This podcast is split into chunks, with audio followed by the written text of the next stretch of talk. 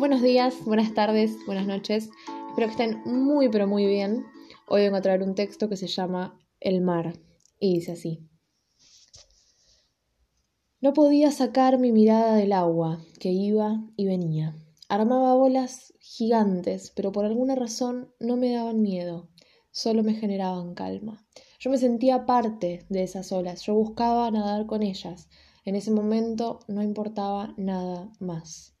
El sol, fiel compañero, me bañaba como si fuera su primera vez en este mundo. Me abrazaba y me hacía olvidar todo. Solo existíamos el agua, él y yo. Aún recuerdo la sensación en los músculos, tomando impulso para lanzarme a las olas, para que me abracen exactamente como yo quería, en el momento que yo quería.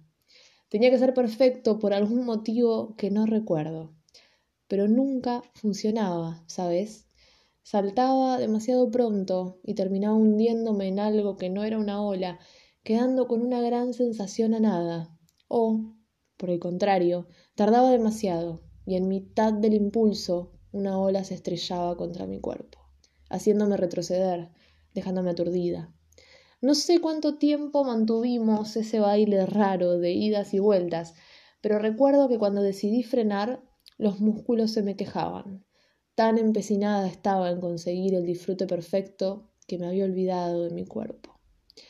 Así que me quedé, en una mezcla de resignación, cansancio y gracia, entendiendo que no me estaba saliendo, que quizás nunca me saliera, que quizás estaba bien así. Fue en ese momento, y solo en ese momento, que una ola, silenciosa pero gigante, majestuosa y de alguna manera cálida, me dio la bienvenida. Me inundó, el pelo, la piel, el alma. La sensación era que me abrazaba el mar entero. Cuando se fue, una parte de mi alma se fue con él, una parte suya se quedó en mí. Aún recuerdo la luz de aquel sueño, nítida, profunda, abarcando cada superficie a la vista. Sentía que la luz me salía por la piel y ahora que lo pienso, quizás era así. Habría que ver.